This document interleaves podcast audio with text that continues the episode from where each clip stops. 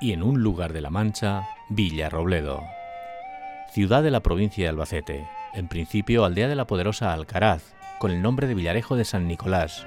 Por una serie de circunstancias relacionadas con otra ciudad cercana, Socuéllamos, parece que cambió de ubicación junto a un robledal, que daría nombre al lugar, Robledo o Robledillo, con una ermita, la de San Blas, que daría después origen a la parroquia de esta advocación, según Petrelmarín.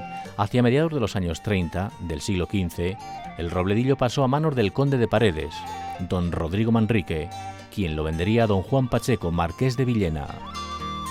En las turbulencias de la guerra de sucesión por la corona de Castilla, Villarrobledo luchó a favor de los reyes católicos.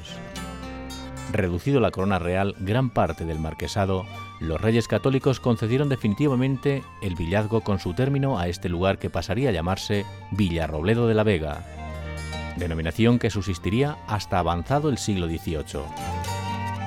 Durante el siglo XVI, Villarrobledo ofreció un notable desarrollo social y económico, y aún la implantación de su término municipal, uno de los más extensos de España.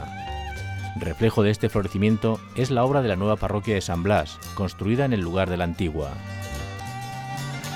También de este periodo es la construcción de la casa consistorial.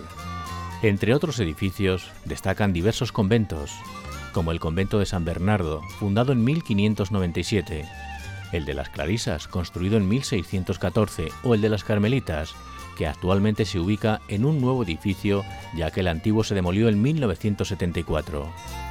Además de importancia son la iglesia parroquial de San Sebastián o la ermita de Nuestra Señora de la Caridad, patrona de la ciudad. Villarrobledo cuenta con numerosas casas nobiliarias que, adornadas con blasones, se dispersan por diferentes calles de la localidad, como la casa de los López Muñoz, la de los Pacheco o la casa de Romero Larcón.